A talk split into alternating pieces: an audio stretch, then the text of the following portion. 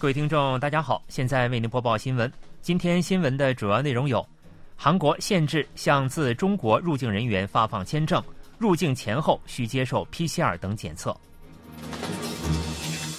尹锡悦指示研讨扩大半导体产业税制支援；韩国产电动汽车租赁车辆可在美国获补贴。以下请听详细内容。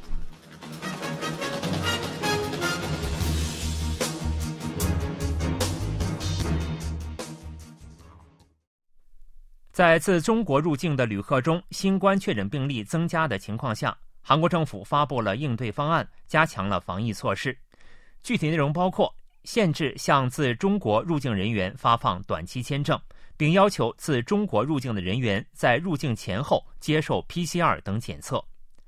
中央灾难安全对策本部在三十日召开的例行记者会上，发布了针对自中国入境人员的防疫强化方案。相关防疫措施共分五类，将于二零二三年一月二日至二月二十八日实施。政府认为，在防疫情况趋稳之前，有必要限制自中国入境人员来韩进行短期旅行。为此，将限制位于中国境内的使领馆发放赴韩短期签证，但以外交、公务和必要的企业活动、人道主义事由等为目的访韩，将可获发签证。签证限制措施将实行到二零二三年一月三十一日，不过根据后续疫情形势可予以延长。另外，从中国起飞的航班将有所缩减，目前的航班架次约为新冠疫情开始前的约百分之五。同时，将限制航司增加航班，飞往金海、大邱和济州等地的航班将暂时停飞。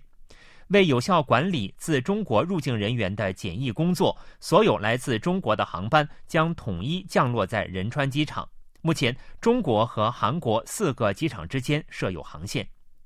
所有来自中国的入境人员需在入境前后接受 PCR 检测。从一月五日开始，所有自中国入境的国内外人员需提交四十八小时以内实施的 PCR 检测结果。或二十四小时以内由医生等专业人员实施的快速抗原检测阴性确认书。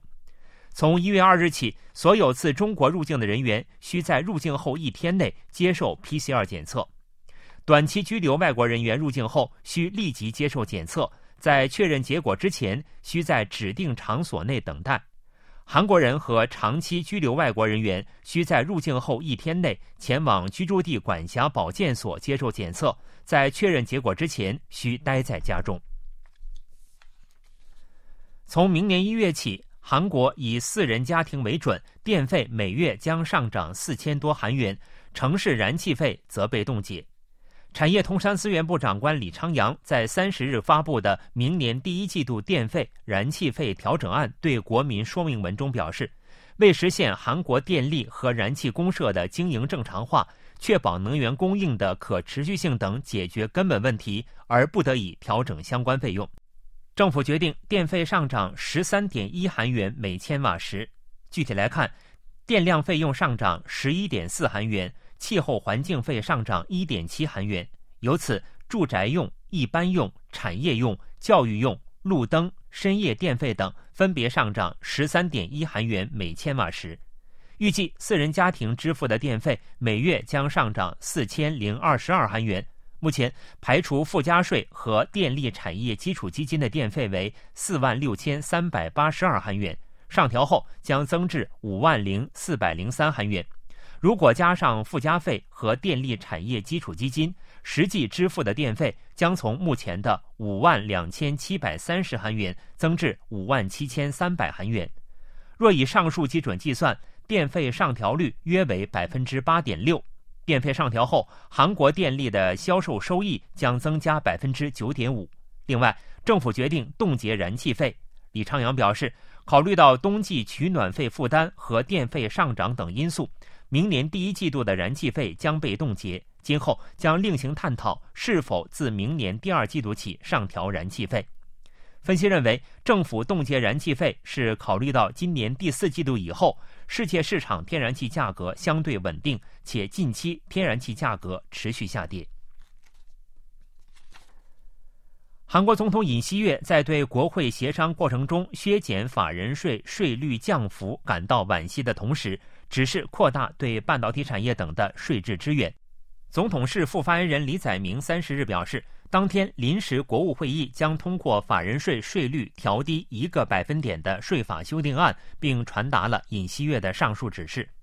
尹锡悦说。由于占多数议席的在野党扯后腿，未能完全实现旨在提高企业全球竞争力和扩大投资的法人税最高税率下调方案，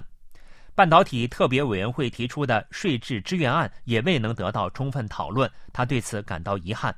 尹锡悦表示，诸如半导体等国家战略技术是国家安全资产，也是国家产业的核心技术。希望企划财政部通过与相关部门的协商，积极研讨扩大对国家战略产业的税制支援。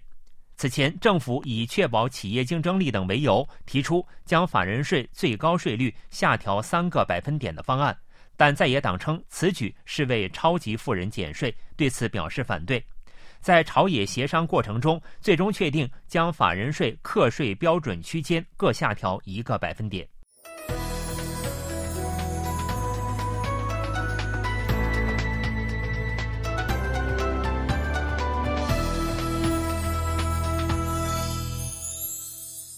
KBS World Radio，这里是韩国国际广播电台新闻节目，欢迎继续收听。虽然根据美国通胀削减法案，韩国产电动汽车无法享有美国政府提供的补贴，但韩产电动汽车的租赁车辆将可获得补贴。美国财政部当地时间二十九日发布了通胀削减法案中有关电动汽车税额扣除规定的追加方案。根据该方案，可以享受税额扣除优惠的电动汽车是纳税人为直接使用或租赁而购买的车辆。其中包括租赁公司作为事业用购置的电动汽车。据分析，这是美国政府接受了韩国政府的要求而采取的措施。有鉴于此，在韩国组装并出口的商用电动汽车也可在美国市场享受税额扣除优惠，并可与其他汽车公司在同等条件下展开竞争。但美国财政部将相当于车辆寿命百分之八十至百分之九十的长期租赁电动汽车或租赁合同结束后能以折扣价格销售的电动汽车排除在税额扣除对象之外。今年韩国消费者物价涨幅为百分之五点一，创外汇危机后二十四年来的最高值。十二月消费者物价涨幅为百分之五，自今年五月以来连续八个月超过百分之五。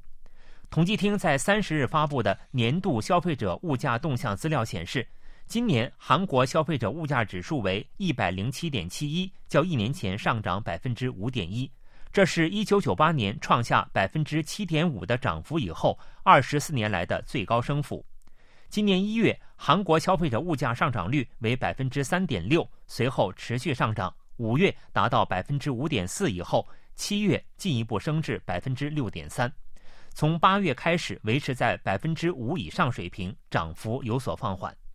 今年俄罗斯入侵乌克兰，导致国际能源和原材料价格大幅上升，加上全球供应链不稳和电费、煤气费、水费上涨。以及加工食品等工业产品和外在就餐等价格上升，导致物价上涨。